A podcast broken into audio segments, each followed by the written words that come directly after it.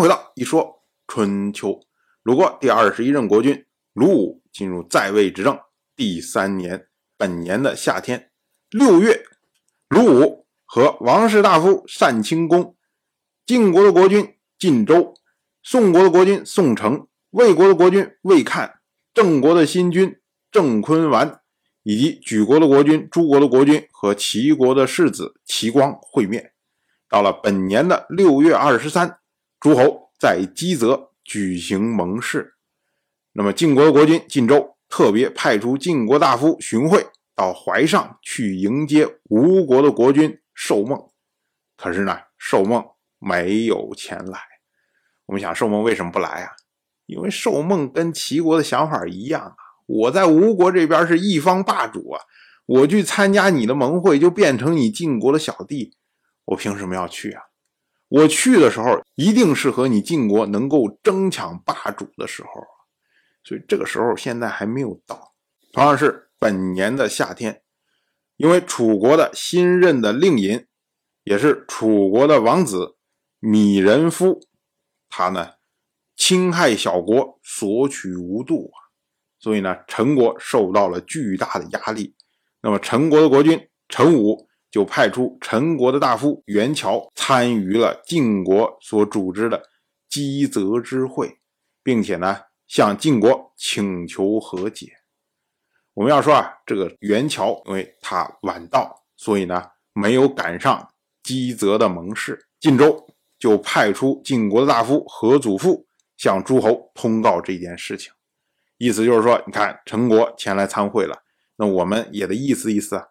于是呢，到了本年的七月十三，鲁国大夫苏孙豹以及诸侯的大夫们和陈国的元乔举行了盟誓，这下呢，也就等于是同意了陈国归顺的请求。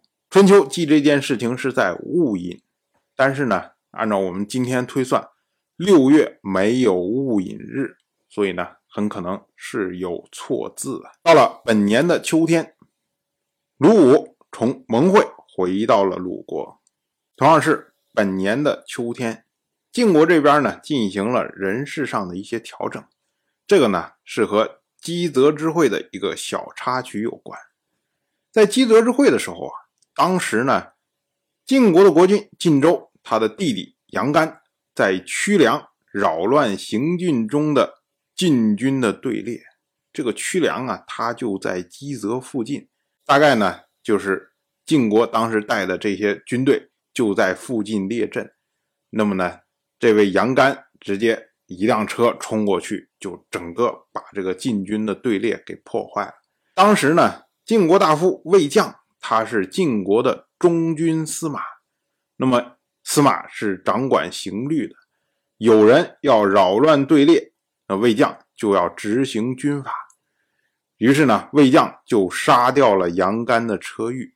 那这件事呢，传到晋州的耳朵里面，晋州就非常的生气。他呢，立即叫来魏将的上级，也就是晋国的中军魏佐杨蛇赤。他对杨蛇赤说：“啊会合诸侯是为了荣耀。如今呢，杨干他的车御被杀，还有比这更大的侮辱吗？”一定要杀掉魏将，一刻也不要耽搁。结果杨蛇赤啊，听了以后啊，他回答说：“魏将这个人呐，忠心耿耿，侍奉国君不必艰难，有罪也不会逃避刑罚。估计呢，他马上就会回来来解释，所以何必劳烦您特别下令呢？”这话音刚落呀，魏将真的就来了。他呢，将一封信。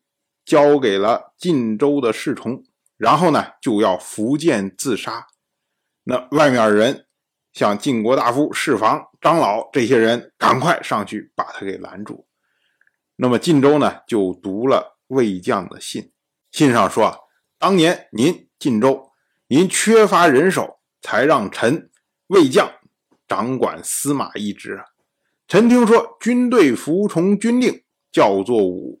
从军宁死不犯军纪，叫做敬。您会合诸侯，臣焉敢违反军纪？您的军队不武，掌管军纪的军吏不敬，没有比这更大的罪了吧？臣害怕犯死罪而死，所以呢，才会连累到杨干。这个呢，没有什么可推脱的，不能防患于未然，以至于动用府钺，臣罪孽深重，怎么敢不服从刑罚而让您愤怒？所以，请将臣交给司寇，以便服刑。结果晋州一看这个信呢，当时啊。光着脚就走出来，他对魏将说：“他说寡人说那些话呀，都是因为爱杨干的缘故。您杀掉他的车御，这是执行军纪啊。寡人有这么个弟弟，却不能把他教育好，让他触犯军纪，这是寡人的过失。所以，请您不要再加重寡人的过错。这件事情。”就再也不要提了。结果晋州从积泽回国之后啊，他认为魏将能善用刑罚治理百姓，所以呢，在太庙特别宴请魏将，让他来做晋国的新君主。我们要注意啊，按照晋国的军队的这个军力序列，司马以上是军尉佐。军尉佐以上是军尉，军尉以上才是四军八卿而且呢，这个军尉、司马这些职务都是大夫级，而四军八卿这是卿大夫级呀，天差地别呀。所以这是对魏将破格直线提拔。当然，魏将的这个中军司马位置一旦腾出来了，那么呢？就由原来的侯淹、张老代替魏将做中军司马，以弑父，然后呢来代替张老做侯淹。同样是本年的秋天，楚国的司马也是楚国的王子芈和忌入侵陈国，这是因为陈国在夏天的时候参与了晋国所组织的积泽之会，那么楚国就认为这是背叛楚国的行为。要予以惩戒。同样是本年的冬天，晋国的大夫荀英率军讨伐许国。因为许国这次侍奉楚国，没有在积泽之会上露面，所以呢，晋国要予以讨伐。但是我们要说啊，许国因为受到郑国的威逼，所以呢，逃到楚国的境内。现在呢，已经完全成为楚国的附庸，自然呢，晋国那边任何的活动，许国都不会参与。但是呢，晋国为什么还要讨伐许国呢？就是因为楚国讨伐了陈国嘛，那晋国要还于楚国颜色，所以呢，小国都是大国打的牌而已。当然，我就这么一说，您就那么一听，感谢您的耐心陪伴。如果您对《一说春秋》这个节目感兴趣的话，请在微信中搜索公众号“一说春秋”，关注我。您不仅能得到《一说春秋》文字版的推送，还可以直接和我互动交流。我在那里等待您的真知灼见。